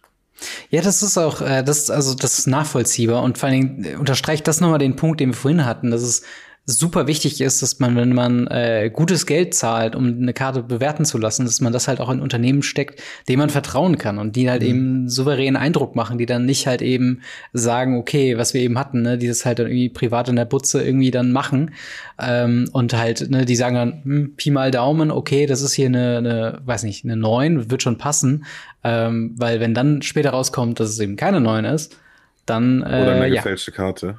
Oder eine gefälschte, Oder eine gefälschte Karte, Karte, dann ist es natürlich auch gleich nichts wert. Und äh, ja, ich glaube, so ein Ruf, wenn da so ein Unternehmen einmal sich einen schlechten aufgebaut hat, dann kann man auch fast, glaube ich, wieder einpacken. Ähm, was vielleicht ein ganz guter Übergang ist, äh, oder das werden wir jetzt gleich besprechen, sage ich jetzt mal so. Äh, und zwar haben wir äh, ja auch den Aufhänger dieser Folge. Äh, und zwar Card Market, ihr alle kennt ist so ein bisschen der größte Online-Marktplatz für äh, ja, Sammelkarten, in unserem Fall natürlich Magic the Gathering, wo man Einzelkarten kaufen kann. Diese haben einen neuen äh, Service angeboten, und zwar Card Market Grading. Auch da will man quasi das Ganze so ein bisschen, äh, ja, sich mit auf die Fahne schreiben, dass man nicht nur eben der äh, Punkt ist, wo man Karten kauft, sondern auch eben äh, graden lassen kann. Und äh, sie haben es sehr, äh, sehr krass beworben auch schon. Also auf Social mhm. Media und so weiter kommt man fast gar nicht mehr drum rum.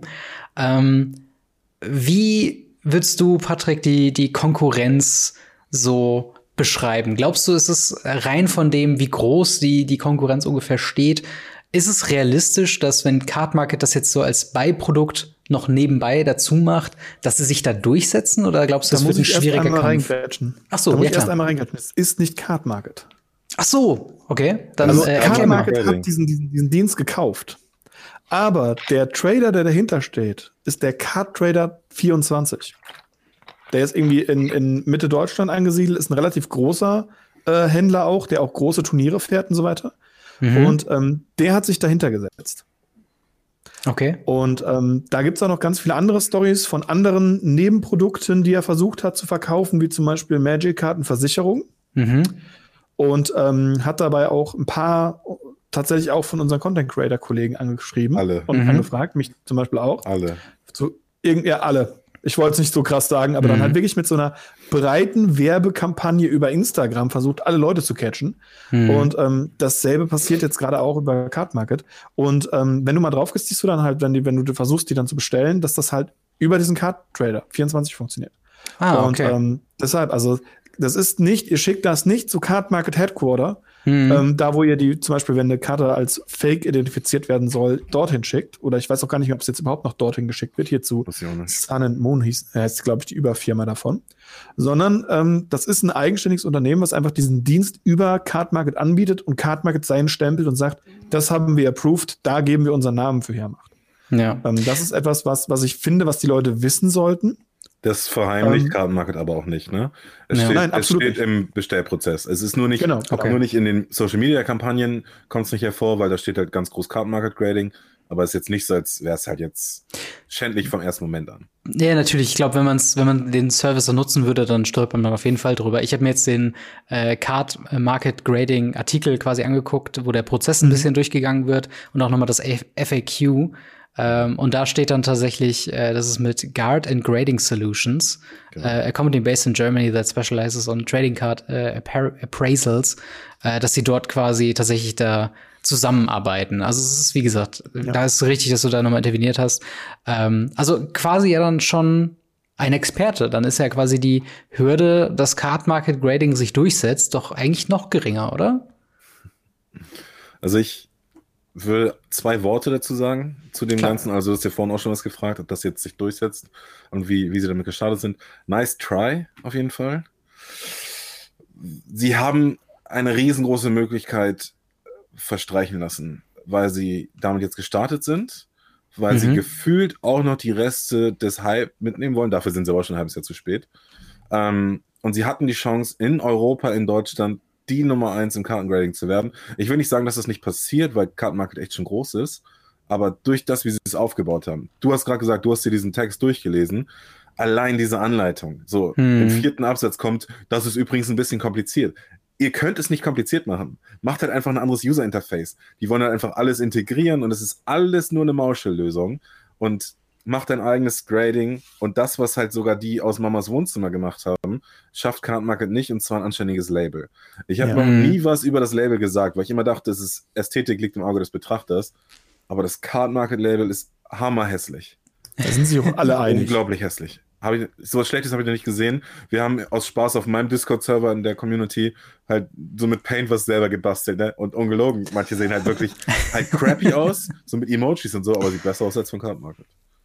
Ja, das ist, das ist halt interessant. Also ich höre auch, also ich persönlich bin natürlich jetzt nicht so super in der Bubble drin, aber ich merke es natürlich ein bisschen an, äh, weil ich folge MTG Finance auf Reddit so und lese ein bisschen so mit, was da so gepostet wird. Auch nicht die vertraulichste Quelle, das will ich auch ganz äh, klar zugeben. Ähm, aber dort wurde natürlich auch darüber diskutiert und halt eben dieses Label-Thema, das wird auch irgendwie sehr stark äh, diskutiert, wo ich gedacht habe, okay, also für mich, der so da drauf guckt auf dieses ganze Grading-Thema, dachte ich mir, dass das Label an sich, wie es ästhetisch aussieht, eigentlich egal ist. Hauptsache die Note stimmt und die Leute sind vertrauenswürdig. Aber anscheinend mhm. äh, ist das ein du wichtiges Thema. Halt hinstellen, ja. Ja, es ja. ist ein sehr wichtiges Thema, weil es, es gehört ja dann dazu. Du schaust ja. dir diese Karte dann ja an. Es ist ja nicht so, dass du die Karte gradest, in einen Karton packst und in den Keller tust sondern die meisten Leute, also gibt bestimmt auch Leute, die das machen, aber mhm. Die meisten Leute gehen dann hin und graden sich dann Karten, um die sich immer wieder anzuschauen. Ob die die jetzt in einem Regal hinter sich haben oder ob die sie einfach auf dem Schreibtisch haben, in der Schublade oder sonst wo. Aber die holen sie raus, gucken sie an. Ja. Und dann guckst du dir die an und dann siehst du immer wieder nicht nur die Karte, nicht nur die Zahl, sondern auch das, was links daneben steht, auch das Label. Und ob ich da jetzt so einen, so einen silbernen Löwen drin habe, hm. Oder ein, ein rotes Herz mit ein paar Sternchen. Oder das PSA-Zeichen. Es gab, ähm, es gab Panda-Grading, die sind mittlerweile schon pleite. Ja. Selbst das sah cool aus. Da war zwar so ein Emoji-mäßiger cool. Panda, also sehr kinderorientiert, würde ich fast sagen. Ja. Also mhm. kein Erwachsenen-Targeting. Äh, aber das sah, das sah schlicht, modern aus und geschlossen, in, stimmig. Und mhm. boah, ey, wirklich, es, es, tut mir leid, dass ich das so sage, weil ich will ein Grading-Unternehmen nicht auf das, auf das Label halt reduzieren. Das gehört dazu. Aber wirklich schlecht umgesetzt einfach. Ja, ja das plus ist halt, wie gesagt, dieses kompli diese komplizierte Anleitung, die sie halt drin haben. Mhm. Also, statt dass sie einfach hingehen und sagen, wir machen das wie mit den Tickets, Mhm. Weil du kannst dir über Card Market auch ganz einfach ein Ticket kaufen zu einem Card Market Event. Ja. Du gehst bei denen, die haben ja einen eigenen Shop auf den Card Market, da haben die das im Verkauf. Da kannst du dann von den 200 Stück, die sie anbieten, einen Warenkorbling kaufen, dann kriegst du dann dieses Ticket zugesetzt. Hätten sie oben einen Reiter einfügen können, hätten sagen können, hier, Grading, dann gehst du bei uns auf den, auf den Ding, sagst, kaufst dir ein Grading, und dann schickst du uns die Karte und schicken wir dir zurück, fertig. Ja. Also die, die Sicherheit, die sie geben, ähm, machen sie auch so. Also wenn ihr eine Karte mit Prio zum Beispiel verschickt, ist es ja auch so, Prio-Brief ist nicht versichert. Hm. Das heißt, ihr bekommt keinen Cent von der Post, ja. wenn die Karte abhanden geht. Card Market erstattet euch das. Das ist denen ihre Kulanz. Hm. Und das können sie bei den Gradient noch ganz genauso machen. Also klar, sobald die Karte einen gewissen Betrag hat, hätte ich dann auch gesagt, ja, okay, wenn du eine Karte einsendest, die 1000 Euro wert ist, dann mach bitte Päckchen versichert bis 1000 Euro. Hm. Aber was anderes ist das ja nicht, wenn ich jetzt bei dir oder bei Patrick eine Karte für 1000 Euro kaufe. Dann sagt Card Market mir auch, ja, dann kauf bitte ein Päckchen für 1000 Euro versichert. Ja. Ähm, also das wäre super einfach gewesen. Aber Card Market hat das Problem, dass sie zu schnell zu groß geworden sind. Das sehen wir durch die ganzen Maintain-Downtimes, gerade in der Corona-Zeit. Hm, Wochenlange Downtimes, wo Leute, die davon leben, kein Geld verdient haben. Haben wir auch darüber berichtet. Ja. Und dasselbe passiert jetzt auch wieder sie versuchen ganz, ganz schnell, das mit einzufangen. Mhm. Aber dann halt nicht über eine, eine, eine anständige Lösung, sondern die haben halt zwei, drei Hanseln, die die Seite programmieren. Also es ist, Cardmarket ist ja, ist ja, auch wenn es eine große Firma ist, so vom Umfang her, das sind ja keine tausende Leute darunter. Wo man wenn das, das natürlich. Wenn das 80 äh, Leute sind, ist das viel. Genau, wobei man das natürlich auch eigentlich irgendwie erwartet, wenn man sich anguckt, was auch für einen für einen Stellenwert Cardmarket ja. in Europa auch hat. Ähm, Und tatsächlich, äh, du hast eben schon gesagt, mit dem, äh, wenn Lieferungen äh, verschütt gehen, dass es dann problematisch sein könnte. Ich habe schon vor zwei Tagen zum Zeitpunkt der Aufnahme äh, eben ein äh, MTG Finance Reddit Post gesehen, wo äh, Card Market, Card Market Grading ähm, ja gesagt hat, dass ein Paket, was eingeschickt wurde, quasi leer angekommen ist und ein Foto dabei geschickt hat, wo einfach das Ding komplett aufgerissen ist. Und äh, glaubt ihr, dass das auch ein Problem sein könnte bei Grading-Firmen? Klar, Leute, die das halt kennen, die kennen das, aber sag ich jetzt mal, dass auch so ein erweiterer Ra Bereich von vielleicht Leuten, die um die Post arbeiten, die Ausschau halten nach solchen Sachen, um die halt irgendwie rauszunehmen. Glaubt ihr, dass das problematisch sein könnte, wenn da halt Card Market mit draufsteht, wo man es halt hinschickt? Ich dass glaub, sie halt eben war, schätzen, dass da was zu holen ist? Die hatten nicht so einen Soft-Start, sondern die waren ja sofort ausverkauft und die werden halt, wahrscheinlich ist das Ding einfach in der Statistik nicht relevant. Aber wenn du jetzt eben dein Robin Grading startest, kriegst du diese Woche, weil du es jetzt startest, 10 Einsendungen, hm. nächsten Monat vielleicht 30 oder so. Und Kartenmarket war ja direkt ausverkauft. Die werden, ja. was auch immer deren Kapazität war, sagen wir jetzt einfach mal 1000, dann ging direkt Ach, nächsten Tag 1000 Kartenmarket Grading Briefe ein und entweder es gab halt einen Postboten, der gecheckt hat, was das ist, weil eben auch diese, diese Quantität dich neugierig gemacht hat. Mhm. Ähm, ja, oder halt Schwund ist immer, ne? Würde ich mir bei anderen Grading-Unternehmen auch, kann ich mir auch vorstellen, dass da, weil ob du jetzt nach genau. Platin-Grading oder P-Grading schreibst, du schreibst da auch den Namen rauf. Also es ist jetzt nicht, nicht anonymisiert wie bei Beate mhm, Huse genau. oder so. Also das, das kann ich als Erfahrung sagen. Ähm, normalerweise überleben solche Postboten nicht lange. Ja. Also zumindest nicht in dem Job. Äh, kann ich aus der Erfahrung sagen, weil wir hatten das bei uns in Siegen mehrfach. Ja. Ähm, weil wir haben ja eine sehr große äh, Card-Community, die sehr aktiv Karten kauft und verkauft in allen Bereichen. Wir sind für Siegen echt groß. Also für eine Stadt, die eigentlich eine Kleinstadt gefühlt manchmal ist. Mhm. Ähm, und da geht alles über ein Postzentrum. Da haben dann zwei, drei Postboten alle davon in der Hand. Die haben jeden Brief in der Hand. Ja. Und auch in der Umgebung gibt es dann für gewisse Orte einen Postboten. Wir haben, ja. bei mir im Dorf haben wir zwei Postboten. Und äh, wenn die checken, was bei mir dann in den, in den Briefen drin ist, die müssen die ja nur einmal die Briefe ganz kurz fühlen und merken dann, oh, da ist ja eine Plastikkarte drin, wenn der ein Toploader war oder so. Hm. Ja, dann ist der Brief weg. Ja, das und wenn das häufiger passiert, dann ist es halt so, dass das sehr schnell auffällt. Gerade bei so einer Community, die sehr eng verzahnt ist. Dass man ja. sagt, hey, ich habe seit zwei Wochen andauernd Karten, die weg sind. Oh, ich auch. Oh, ich auch. Ja, okay, dann lass doch einfach mal der Post anrufen und uns beschweren. Ja. Und die gucken das nach. Bei sowas wie bei diesem Paket, man sieht das Paket ja auch, das ist einfach hart zerstört worden. Hm. Also da hat wahrscheinlich der DPD-Fahrer nachts keinen Bock mehr gehabt und hat das einfach an eine Ecke gepackt und in einen Track reingeworfen und dabei hat er sich die Fingernägel aufgeratscht oder so. Mhm. Und deswegen ist das Ding aufgebrochen. Ähm, so oder so, das, das sieht nicht nach, äh, äh ich liefere ein leeres Paket, weil das ist das Dümmste, was du machen kannst. Ja. Ein leeres Paket dann liefern. Dann ja. lieber gar nicht liefern. Das stimmt. Vor allen Dingen lustigerweise die Story, die du erzählt hattest, die war sogar so groß eine Zeit lang äh, um Weihnachten drumherum, dass sogar ja. die äh, Lokalzeit, bei der ich ironischerweise damals als studentische Hilfskraft gearbeitet habe, darüber berichtet habe. Und ich habe tatsächlich äh, Leute aus diesem Spielerkreis dann vor Kamera gesehen, wie sie dann interviewt wurden. Und dann dieses Album gezeigt haben mit Magic-Karten. Und habe ich mich noch gefragt, das muss so für den Durchschnitts-Lokalzeit-Zuschauer sehr komisch wirken. Aber es ging natürlich auch in weiteren Sinne um äh, Gutscheine, die jetzt zu Weihnachten vielleicht wieder verschickt werden klar. und so weiter und so fort. Bargeld wird an Weihnachten ja auch verschickt. Genau, genau das. Genau auch das. sowas. Ja. Tatsächlich ging es im größeren Sinne darum, aber tatsächlich kam das so ein bisschen, weil auch einfach genau mit diesem Thematik an diese Zeitung geschrieben wurde, beziehungsweise an die News selber geschrieben absolut, wurde. Absolut, Und das ist in Zeitungen passiert und da gab es auch zwei, drei tatsächlich Berichte dann darüber. Ja, ich also das. Ich kenne ein paar Leute, die ab 10.12. nicht mehr verkaufen. Weil ich hatte letztes Jahr meine einzigen Ankäufe, Verkäufe, die nicht ankamen, waren auch übrigens letztes Jahr um Weihnachten. Ja, also. ja da, da sind halt die Leute ein bisschen ähm, ja, offener quasi, was äh, solche Kriminaltaten angeht. Die Hosen angeht. sind offener, die Taschen davon. Ja, die Spendierhosen sind offener, ja. ähm, ja, das, äh, also jetzt quasi um dieses ähm, Card Market-Thema äh, mal so ein bisschen, zumindest ein Ersteindruck. Also das Service, ich glaube, wir haben noch nicht so viele gegradete Karten, die überhaupt rausgegangen sind bisher. Das Ganze gibt's ja erst seit einer, seit einer Woche oder zwei. Ähm, ja. Wie, wie ist denn jetzt, sag ich mal, euer erster Eindruck? Glaubt ihr, dass dass, dass dieser, dieser Grading-Service von Card Market, dass es was wird, wo wir in zwei, drei Jahren sagen, okay, kannst du nutzen, ist solide, vielleicht nicht das Beste, aber ist auf jeden Fall so ein bisschen das äh, eine Anste An äh, Anschrift, wo man da Karten graden lassen kann? Oder glaubt ihr, das hat keine Zukunft und das ist jetzt äh, der erste, der schlechte erste Eindruck, den kann man nicht mehr aufholen? Patrick, also ich, was sagst du? Ich kann ja einmal vorwegnehmen, ich habe am Tag, als es rauskam, mir drei Gradings gekauft und mhm. auch direkt nächsten Morgen verschickt.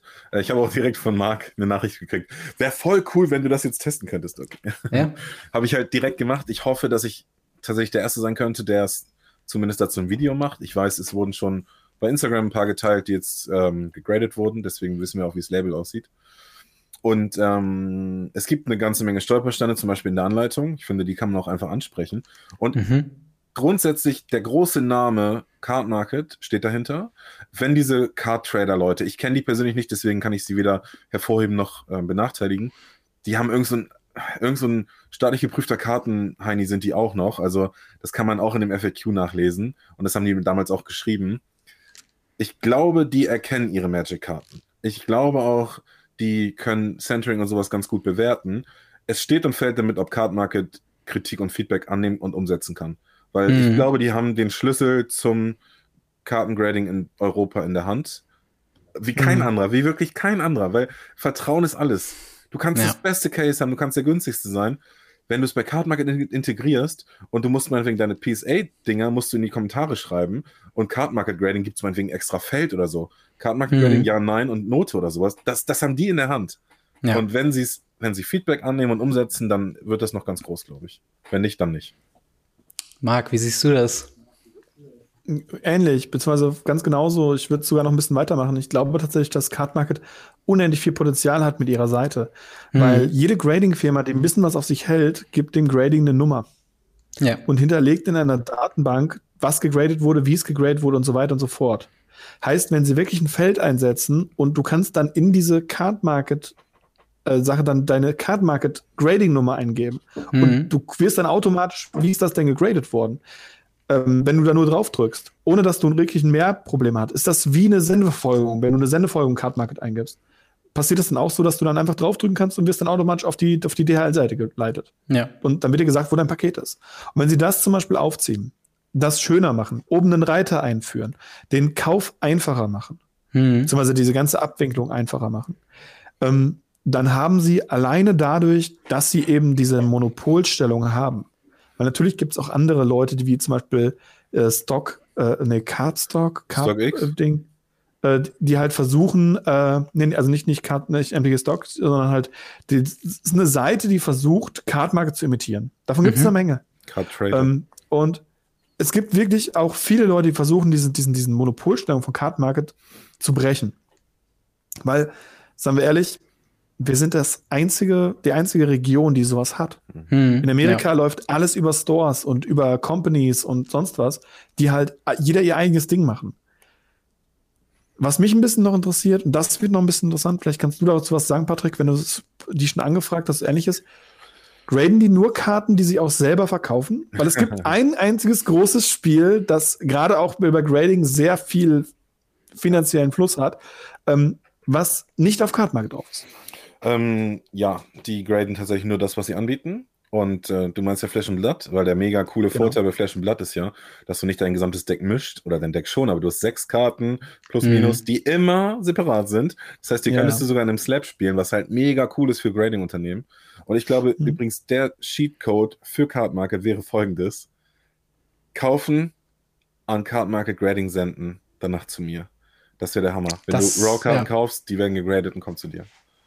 Das war wirklich krass. Auch, äh, also diese, diese Integration, die er da sagt, das macht auch für mich quasi als äh, jetzt nicht Sammler oder der jetzt nicht primär Karten graden lassen würde, äh, macht das durchaus Sinn, dieser, dieser Schritt halt wirklich zu sagen, hey, wir haben hier einen Shop, der Shop für Magic-Karten, für Magic-Einzelkarten. Wir haben hier ein Grading-Unternehmen, let's put this thing together und ja. äh, habe quasi mit einem Klick quasi bestell mit Grading und dann wird das erstmal einmal da reingeschickt und du kannst quasi sofort in den Dialog treten mit dem Verkäufer, falls er irgendwie beim Grading geflunkert hat oder irgendwas ja. nicht mehr klar ist und klar, das ermöglicht so viele keine Wege. Streitereien mehr. Ich weiß nicht, ob ja. du das schon erlebt hast. Ähm, ich weiß, bei mir ist es relativ häufig so gewesen, gerade wenn ich, ich im Freundeskreis Karten gekauft habe, wo Leute sagen, ja, Karte near Mint. Und ich, gerade kommt an, du hast einen harten Hund reingebissen, mhm. zweimal wurde drüber gespuckt und einmal wurde es aus dem Fenster geworfen. Near Mint. Ja. Ja, das stimmt. Das ist natürlich die Frage, natürlich, weil Card Market natürlich nicht zentral Karten verschickt. Also jeder kann sich ja anmelden und über Card Market verkaufen. Das heißt, es wäre da noch eine Hürde, dass man quasi dann irgendwie dem Verkäufer klar macht, schickt es nicht an den Typen, der es gekauft hat, sondern an uns. Ähm, das aber ja einfach. Das ist programmiertechnisch ja. total einfach. Ja, und klar. Da müssen sie halt was machen. Halt genau, sie müssten was ne? machen. Du, du musst natürlich die 20 Euro bezahlst du als Käufer trotzdem. Das ist ja ein zusätzlicher ja, Service. Klar. Aber also wirklich, ich glaube, das ist super großes Potenzial. Hm. Wie ich Card Market kenne, werden wir es leider nicht sehen. Wir werden es Das ist äh, schade. Also wenn Card Market dieses Video äh, guckt, zum einen Like und Subscribe bitte. Äh, zum anderen ähm, äh, könnt ihr euch das jetzt mal bitte. Genau, Retweet, mal teilen oder so. Ähm, na, auf jeden Fall, äh, also wäre ja, also die, die Idee ist ja da und ähm, man muss es halt nutzen. Und ich, ich hoffe, dass vielleicht ein holpriger, oder ich hoffe eben nicht, dass ein holpriger Start dem dann im Weg steht. Äh, aber spannendes Thema auf jeden Fall. Äh, ich freue mich sehr, dass wir da dann doch so tief gehen können, weil ich wusste, ich, äh, also ich alleine hätte darüber jetzt so gar nicht so viel sagen können. Und es ist halt sehr schön, euch äh, dabei äh, zu haben. Ähm, ich würde aber sagen, wir sprechen noch mal ganz kurz, beziehungsweise wir machen ein bisschen Ask Us Anything. Äh, Patrick, hast du Bock, ein bisschen Fragen zu beantworten? Die Klar, zu meiner Lieblingsmusik. Zu, zu deiner Lieblingsmusik oder was auch immer. Wir gucken mal, was so dabei ist, ähm, was äh, dazu passt. Äh, hier haben wir doch schon direkt was von Frankenfuchs. Und zwar, der fragt, äh, warum gibt es eigentlich keine gescheite Card Market App? Ähm, kennt, kennt ihr irgendwelche äh, Apps, die ihr verwendet für eure Sammlung und ähm, woran, woran äh, scheitert es bei Card Market? Ja, eine ganze also Menge ich, Leute. Ich, ich nutze die Delverlens. Ja. Das ist ziemlich einfach. Delverlens ist so eine der Apps überhaupt. Sie hat einen Kartenscanner drin, wo man einfach dann diesen Scanner aufruft, eine Karte drunter legt und dann hörst du so ein Dip und dann wie in der Kasse, dann wird mhm. die Karte eingescannt. Zustand musst du selber eingeben. Das macht die App noch nicht. Ähm, aber das Schöne daran ist, wenn du deine ganze, ganze Sammlung da drin hast, kannst du zumindest deinen Wert der Sammlung nach Card Market Standard, nach Card Market mit, aber glaube ich nur, wenn du es sei, du zahlst Geld dafür. Ähm, nach Card Market mit kannst du den, den Wert deiner Sammlung erstellen. Oder nach irgendwelchen amerikanischen, tausenden amerikanischen Versuchen. Mhm. Sowas wie, wie hier, äh, weiß gar nicht, wie die alle noch heißen. TCG, äh, Card Kingdom und so weiter. Da kannst du alles nachgucken, was die dann in Card Kingdom wert sind. Aber es gibt auch Card Market mit und ähm, dafür ist es tatsächlich eine sehr, sehr gute App. Ja. Also ja. auch eine App, die du empfehlen würdest, Patrick, oder? Also ich nutze sie selber nicht. Ich glaube, die gibt es nur für Android, sobald ich mich nicht irre. Mhm. Ähm, aber ich kenne viele, die damit ihre Sammlung verwalten. Also wenn du eine Sammlung kaufst, ja. sagen wir mal jetzt mal, die Preise sind meistens utopisch und Renaissance wird meistens als Arabian Nights oder so erkannt. Da muss man schon mhm. aufpassen. Aber das mhm. Ding ist, wenn da halt steht 50 Cent, weißt du, die ist nichts wert. Wenn da steht 80 Euro, ist sie meistens keine 80 Euro wert, aber wenigstens 15. Also es da ist schon gut, um dann. zu selektieren, genau. Mhm, das ist genau. auch die genau. einzige App, die ich so kenne, die nicht nur Lebenspunkte zählt, die man im Magic-Bereich einsetzen kann. Wie, wie heißt die App nochmal genau? Delver Lens, also wie der Delver of Secrets, mhm. D-E-L-V-E-R und dann Lens wie die Linse. Hm, das ist doch auf jeden Fall schon mal eine, eine gute Antwort. Auch übrigens zu der Frage von äh, Rai Elfe, die schreibt, ähm, könnt ihr irgendwelche Apps oder Tools zum Organisieren äh, von Kartensammlungen und oder Decks empfehlen? Äh, da passt natürlich die App äh, wie die Faust aufs Auge. Ja. Dazu, darüber hinaus würde ich sagen, ja, als, als ähm, Deckbilder-Seite nutze ich eigentlich MTG Goldfish. Ich mag, ich glaube, bei dir sieht es auch ähnlich aus, ne? Ja, erst seitdem ich die, äh, diese, diese Visual View davon gefunden habe und das jetzt in so einem Visual View mein ganzes Deck da auffächern kann, weil das ist mhm. sehr cool für Social Media, so für Twitter oder Instagram oder Absolut, auch für, für ja. YouTube, ähm, dass man einfach dieses Bild von seinem ganzen Deck da drin hat. Das ist schön. Vorher habe ich relativ viel über andere Plattformen äh, gearbeitet ähm, aber seitdem ich diese Visual View habe, ähm, ja, habe ich nichts anderes mehr. Okay, ähm, Patrick, verwendest du was, um deine äh, Kartensammlung irgendwie im Überblick zu behalten oder einfach in die Kiste gucken, in die Ordner gucken? Äh, ja, Excel-Tabellen. Echt? Hast du alles in der Excel-Tabelle eingetippt? Ja, jetzt nicht jede Karte, aber alle Ein- und Verkäufe, ja. Ah. Excel, ah. das Multi-Master-Tool. Hm. Aber als App nicht zu empfehlen. ich nutze es am PC. Alles klar. Ähm, dann äh, habe ich hier noch eine Frage von Mars vom äh, Off-Topic Commander. Er schreibt, äh, was war die beste Karte, die ihr jemals für euch aus einem Booster gezogen habt? Marc, fällt dir da gerade was spontan ein? Voll Talia. Wer hätte es gedacht? Aus dem Original-Set Voll Talia damals im Draft. Ähm, war der Hammer wenn man jetzt nicht vom Finanziellen redet. Vom Finanziellen ist es, glaube ich, ähm, auch im Draft damals äh, voll Snapcaster oder damals Liliana of the Vale, voll Jace Mind Sculpture, irgendwas in dieser Richtung. Mhm. Ähm, ist alles rausgekommen damals, so bei Drafts, bei Sealed Decks, bei Booster Openings unter Freunden und so weiter. Äh, solange keine Kamera läuft, mache ich gute Booster auf. ähm, da, da, das mache ich auch regelmäßig Bilder von, wenn ich mal im Zug oder so oder auf dem Weg irgendwo hin mal einen Booster öffne, dass die total cool sind, wenn die Kamera drüber ist mache ich nur Schrott auf. Dementsprechend, äh, ja, äh, kann ich da nichts zu sagen, außer Voltalia. Voltalia ist das Beste. Patrick, was hast du denn so bisher aus dem Booster gezogen? Das Traurige ist halt, durch diesen Preisanstieg in den letzten Jahren haben ja auch die aktuellen Sets echt meistens die besten Karten. Mhm. Ähm, mhm. Ich hatte zwar keinen Full Art Jude Lotus oder Phyrexian Warren Clicks, aber meine teuerste Karte war halt Full Art Solitude Foil aus Modern Horizons 2. Ist halt mhm. direkt eine 120-Euro-Karte, mit der Krass. ich nichts verbinde und halt einfach vertickt habe. Ja. Das, was sich am ehesten noch emotional berührt hat, war auch mein allererstes, es war tatsächlich mein allererstes Magic Booster. Legionen bei Dodenhof in Posthausen gekauft. Und da war Phage Farge The Untouchable drin. Oh, ja. Phage The Untouchable. Mittlerweile natürlich Aber auch super teuer, weil es halt einfach eine Foil aus Legion ist. Äh, damals nichts. Und ähm, ich glaube, die teuerste ever ist eine Flash- und Blattkarte. Ich habe die Fabled aus Tales of Aria gezogen. Ja. Die ist in Cold Fire halt direkt 700 Euro wert.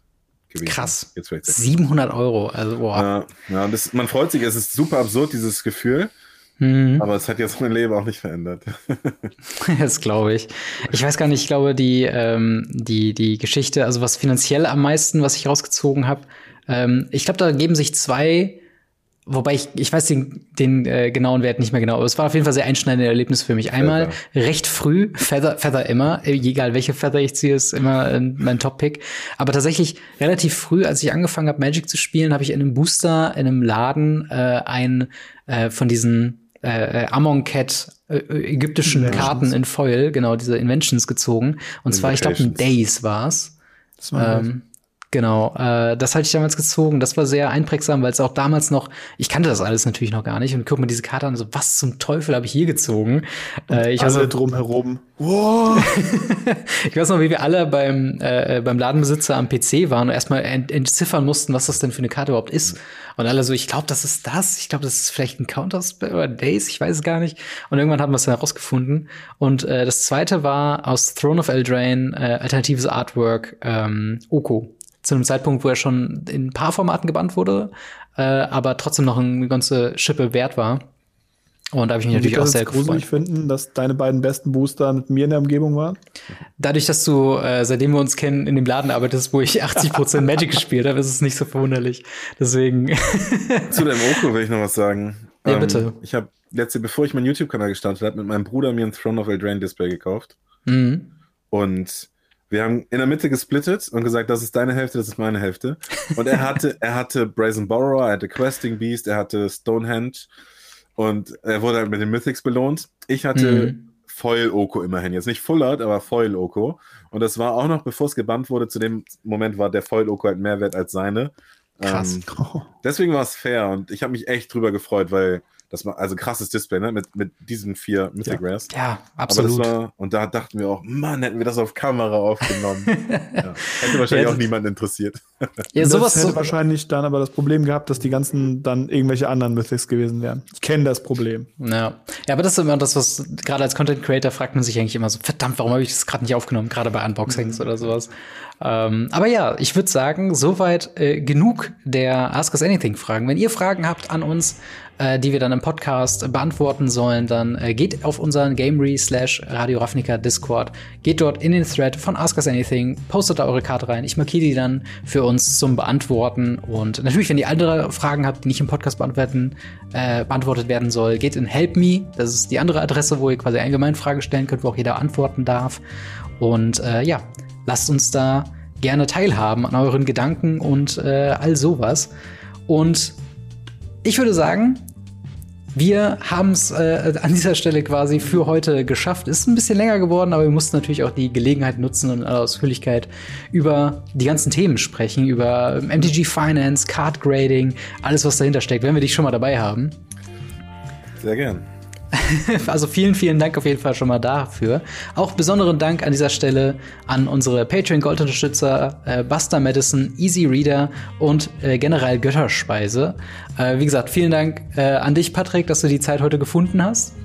Ja, danke an euch. Danke für die Einladung. Hat äh, Spaß gemacht und ich weiß ja, dass ich mit euch mich ganz gut unterhalten kann. Von daher war es super ja, entspannt. Du bist jederzeit auf jeden Fall eingeladen, wieder vorbeizukommen. Und natürlich, äh, Marc, dich möchte ich auch nicht vergessen, mit meinen Dank sagen und wie jede Woche, dass du die, dabei warst wieder. Immer wieder gerne. Und dann hören wir bzw. sehen wir uns nächste Woche wieder mit allem, was es in der Welt von Magic so zu bereden gibt. Haut rein, bis dann. Ciao. Ciao, ciao. Tschüss.